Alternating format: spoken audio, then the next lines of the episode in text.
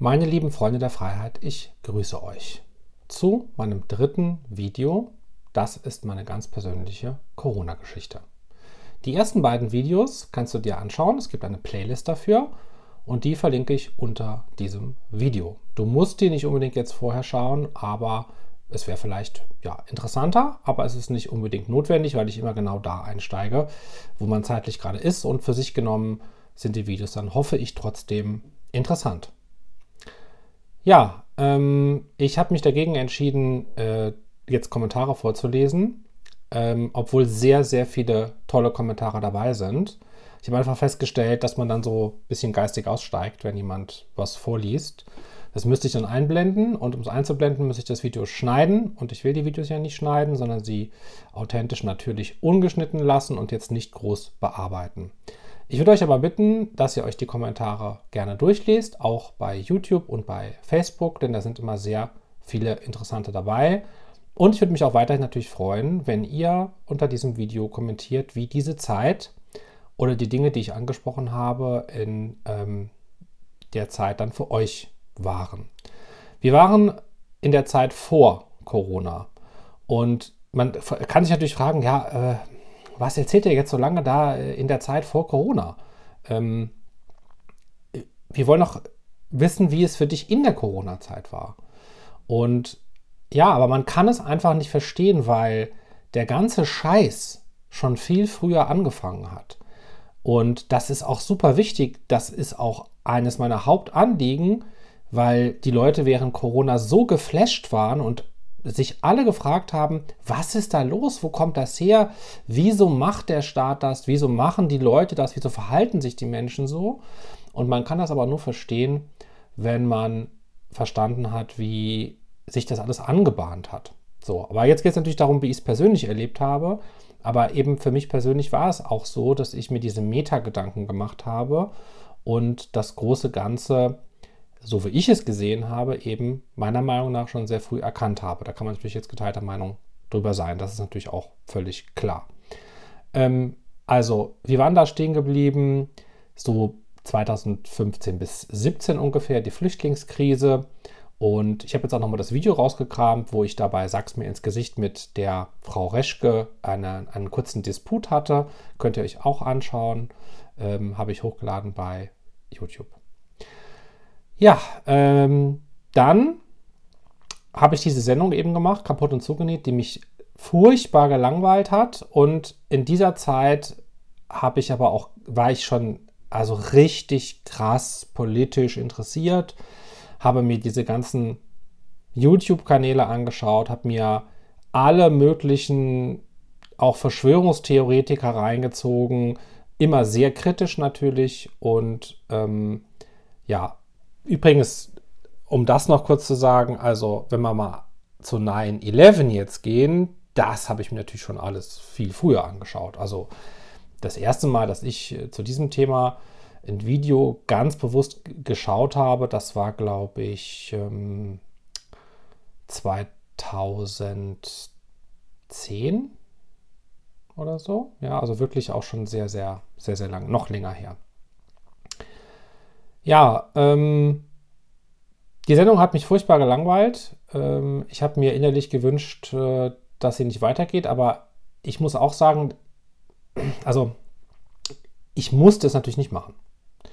Aber ich musste es schon machen, weil ich war in keiner so glücklichen Lage. Ich habe das ja schon erzählt mit meinem Studium, mit dem Laden, mit dem Geschäft, mit der Übernahme der Krankheit meines Vaters. Also ich war in einer karrieretechnisch schon schwierigen Lage und ähm, ich war aber schon auch im Zweifel, denn ich war auch da ja schon so weit zu sagen, ich bin eigentlich gegen den Gebührenzwang. Und dann für das ZDF zu arbeiten, wobei es natürlich nicht direkt das ZDF ist, sondern das ist ja meine Produktionsfirma, ähm, da hatte ich schon Skrupel. Und ähm, ich war mir nicht so richtig sicher, ob ich das verantworten kann. Aber es war auch schwer, weil ich hatte eben zu der Zeit ja nicht besonders viel Geld und gut, die haben jetzt auch nicht super viel bezahlt, aber es war halt auch eine Chance. Und sowas abzulehnen als normaler Mensch, ne, der äh, ja normal verdient, nicht geerbt hat und in einer schwierigen Lage ist, das natürlich auch schwer. Aber wie gesagt, für mich war das ZDF zu der Zeit schon auch noch ein sehr seriöser Verein. Und so wie ich das heute sehe, habe ich das damals auch noch nicht gesehen. Das hat sich dann erst mit der Zeit entwickelt. Und dann habe ich diese YouTube-Videos eben gemacht. Dann war das auch mit der Frau Reschke. Und dann ging es darum, ob da eine zweite Staffel äh, gemacht wird von der Sendung Kaputt und Zugenäht. Und die haben dann angerufen und gesagt, ja, es gibt eine zweite Staffel, aber du bist nicht dabei. und ich weiß es noch, am Telefon, so, dass ich dachte, ja, okay. Gott sei Dank. Ne? Weil es war wirklich für mich, ich bin während der Sendung eingeschlafen. Also ich habe meine eigene Sendung geschaut, ja, und bin eingeschlafen. Ich dachte mir, was ist das für eine langweilige Sendung? Hammer. Ähm, gut, es mag Leute geben, die das gerne geschaut haben. Ich habe nicht dazu gehört. Egal. Und ähm, dann war für mich eine sehr prägende Erfahrung, also die Flüchtlingskrise und die aufkommende Wokeness MeToo. Also die MeToo-Bewegung, ähm, auch Nein heißt Nein kam dann auch. Also ich habe so gemerkt, okay, die Gesetze werden immer weiter verschärft, es wird immer härter argumentiert. Du bist als normaler Mann immer mehr in einem, einem Fokus von, von Sexismus und ähm, ja, alter weißer Mann, gut, also da war ich noch nicht so alt, jetzt bin ich schon älter. Alt würde ich jetzt noch nicht sagen, aber es ist, trifft einen schon, weil man weiß, man wird ja mal ein alter weißer Mann sein, wenn dann immer das da so auf dich drauf geht, ja. Und diese MeToo-Debatte ist mir auch schon ganz, ganz sauer aufgestoßen. Ich habe sogar einen Artikel geschrieben damals, den ich veröffentlicht hatte, ähm, auch so aus psychologisch-gesellschaftlicher Sicht über dieses äh, Thema Nein heißt Nein, weil da ging es dann auch darum, dass man dann wieder noch mehr Gesetze macht, die so weit gehen, dass äh, man dann dem Sexualakt zustimmen muss. Am Ende noch bald schriftlich. Und ich mir dachte, okay, also was ist das für eine unromantische, traurige Welt, in der du leben wirst, wo Menschen nicht mehr flirten können, wo man nicht mal auch in einem Club, wenn man ein junger Mann ist, also natürlich supporte ich das nicht, wenn ein junger Mann jetzt äh, eine Frau angrapscht oder so, oder wenn das ein älterer Mann macht, natürlich auch nicht, aber ähm, es würde jetzt zu weit führen, das in epischer Breite da zu erklären. Ich denke, ihr wisst, was ich meine. Da ich ja für die Selbstbestimmtheit bin und ähm, für das Selbsteigentum des Körpers, ist es für mich natürlich völlig klar, dass es nicht geht, jemanden anzugrapschen und natürlich schon gar nicht zu vergewaltigen. Also es ist äh, vollkommen logisch. Aber äh, ja, diese es ging mir alles so in so eine traurige, unromantische Richtung, wo alles zwischen den Menschen nur noch vertraglich geregelt wird und jeder mit dem Finger auf den anderen zeigt. Dann war auch noch der, der Kachel, der, die Kachelmann-Affäre, äh, von der ich auch geprägt war zu der Zeit. Und durch die Flüchtlingskrise war es dann auch nochmal so, dass ich den Eindruck hatte, viele junge Männer aus diesen Ländern begehen auch diese Taten und eben nicht die alten weißen Männer in Deutschland. Und jetzt müssen aber die Menschen in Deutschland dafür büßen, weil wieder immer mehr Gesetze gemacht werden, die das Zusammenleben der Menschen immer trauriger gestalten. Und ich war intelligent genug, nicht auf die Migranten böse zu sein, sondern auf diejenigen, die diese Gesetze verabschiedet haben, beziehungsweise dafür gestimmt haben, die Leute gewählt haben. Und ähm, ja, davon war ich sehr, sehr durchdrungen zu dieser Zeit von all, von all diesen Themen. Und außerdem mit der immer weiter zunehmenden Bürokratie. Dann kam schon der erste Stern auch am Himmel des Mindestlohn. Sozialismussterne stiegen auf nach und nach. Also dann kam die DSGVO-Verordnung, immer mehr Internetsachen mit Zensur ähm, Leute, die angezeigt worden sind. Das äh, hatte ich ja in diesem Video mit der Frau Reschke moniert, dass dann die Claudia Roth äh, gleich den, den, Anwalt anruft und äh, dann Kommentatoren, also normale Bürger und User von Facebook dann gleich verklagt werden, weil sie irgendein Schimpfwort benutzt haben. Und das waren einfach so viele Sterne, die aufgestiegen sind, so unheilvolle Sterne, dass ich dachte, es kann doch nicht sein. Immer noch einer, noch einer. Äh, ja, dann die Bürokratie. Ähm, es kam dann später noch das Verpackungsgesetz. Ich musste dann meine ganzen Internetseiten, ich bin ja sehr stark äh, in die Online-Shop-Schiene gegangen. Äh, das musste dann alles angeglichen werden und wir waren dann auf Etsy oder Dawanda hieß das früher. Wir waren auf eBay. Wir hatten einen eigenen Shop, also habe ich immer noch.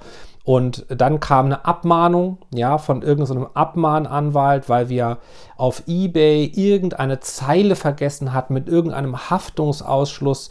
Und äh, da musste ich dann Geld bezahlen, einen Anwalt einschalten. Und das hat mich so frustriert und auch von der Arbeit abgehalten, um dann immer weiter, immer mehr Verordnungen, die mir auch Angst gemacht haben, dass dann irgendjemand mal in meinen Laden reinkommt oder in meinen Unterlagen schaut und dann sagt, das haben sie nicht erfüllt, das haben sie nicht erfüllt, das haben sie nicht erfüllt.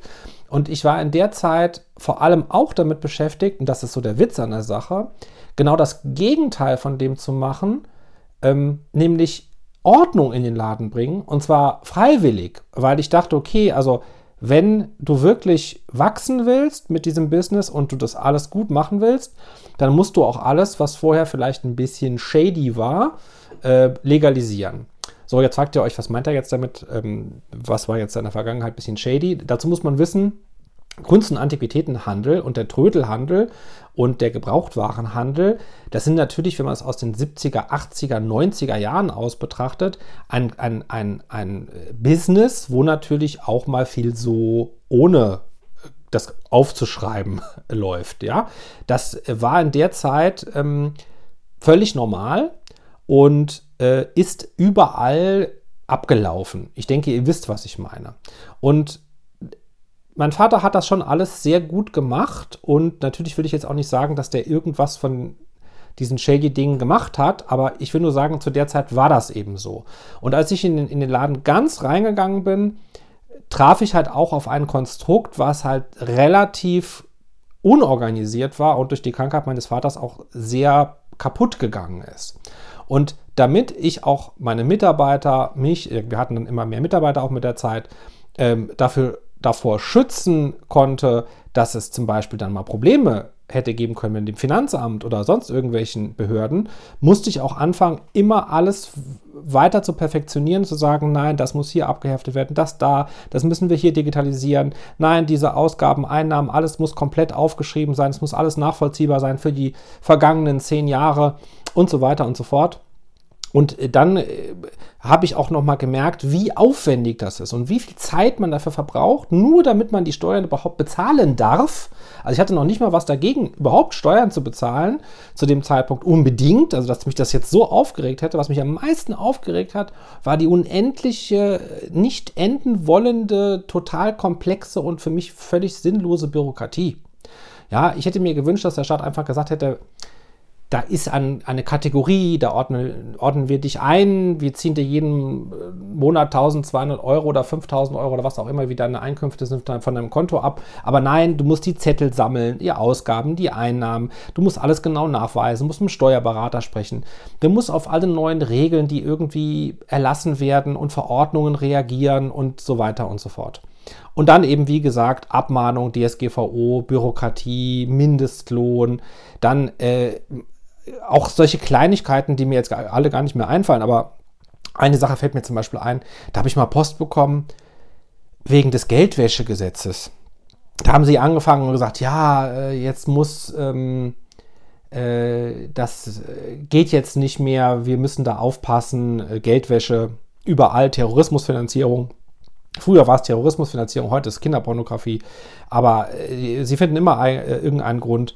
Und dann habe ich diese, diese Post bekommen und da äh, wurde ich gefragt von irgendeinem Amt, ich habe vergessen, welches Amt das war, was setze ich um? Wie viel? Wann? Welche Kunden kommen da rein? Wo sind die Kundendateien aufgeschrieben? Äh, was verkaufe ich wie, an wen, wann, wo, wie, wo schreibe ich das auf? Habe ich einen Beauftragten dafür? Und lauter so Sachen, und ich dachte mir, ey, du weißt gar nicht, was du auf diese Sachen auch antworten sollst. Das sind so Fragen, die kann ich überhaupt teilweise gar nicht beantworten. Und dann stand unten drunter, äh, weil ich war drauf und dran, das wegzuschmeißen, weil ich mir gedacht habe, ey, was, was wollen die von dir? Ja, du, du, hier gibt es keine Geldwäsche. Du bist kein Terrorist. Du hast ein Antiquitätengeschäft. Äh, da stand unten drunter, wenn ich nicht antworte, wahrheitsgemäß, dass ich dann bis zu 100.000 Euro Strafe bezahlen muss. Stand auf dem Brief drauf.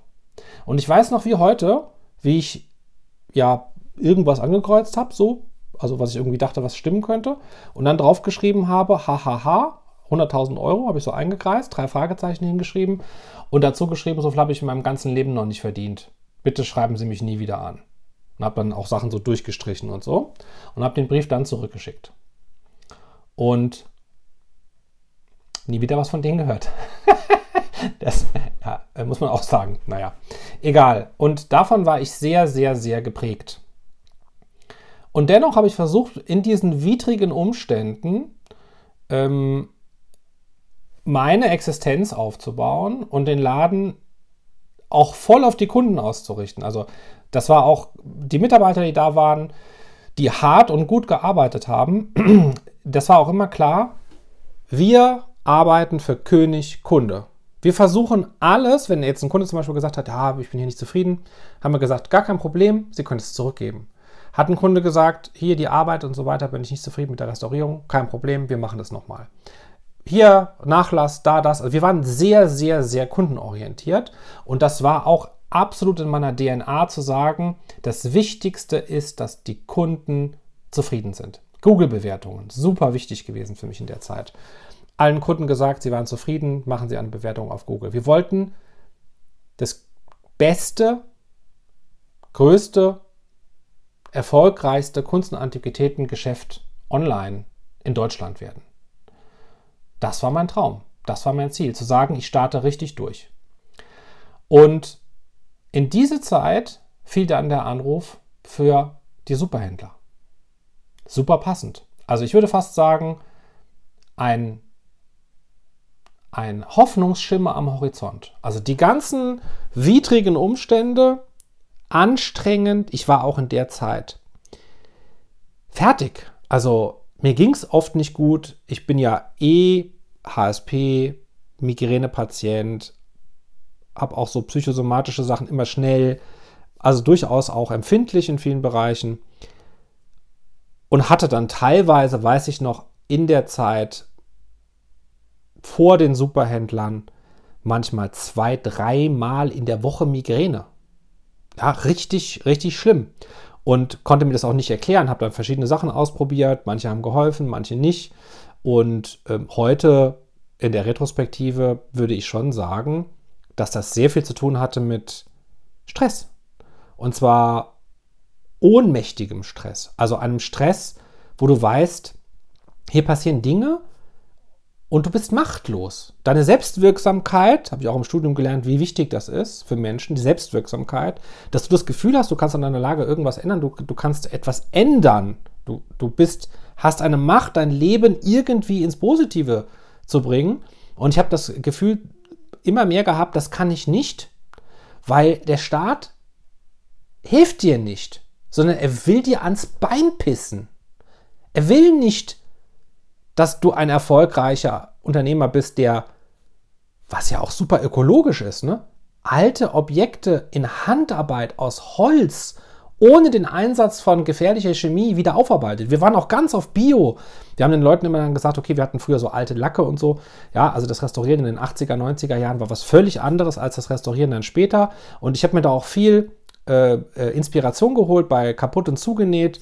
Ähm, dass ich mir gesagt habe, ja, also da war zum Beispiel auch eine Restauratorin, die konnte mich gar nicht leiden. Ja, äh, ich konnte sie auch nicht leiden, aber das muss ich jetzt so gut erhalten, sie war von so einer der jungen Generation, die zum ersten Mal die Möglichkeit hatte, restaurieren in einer universitätsähnlichen Umgebung oder ausbildungsähnlichen Umgebung zu lernen.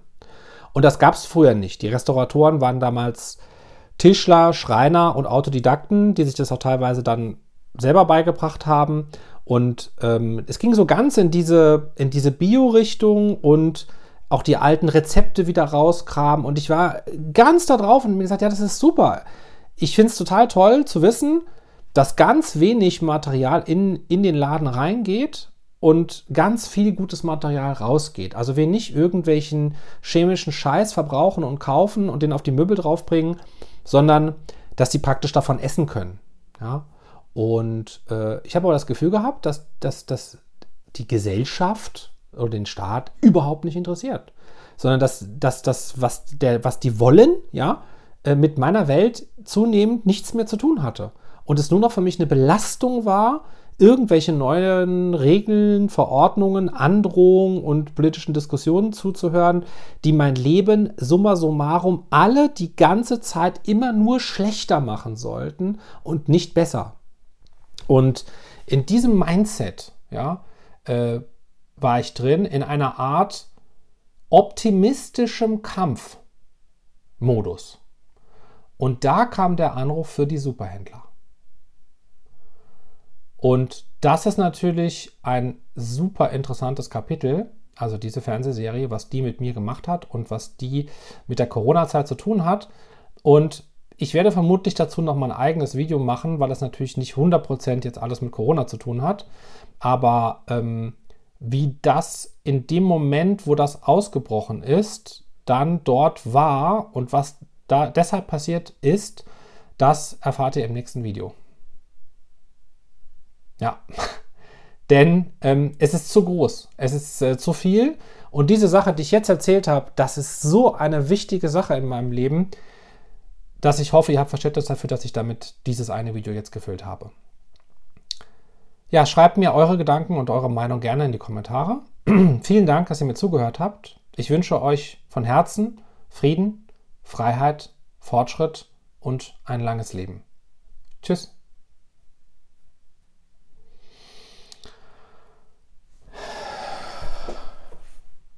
Boah. Kann ich mich echt in Rage reden, gell? wenn ich die, an die Zeit zurückdenke.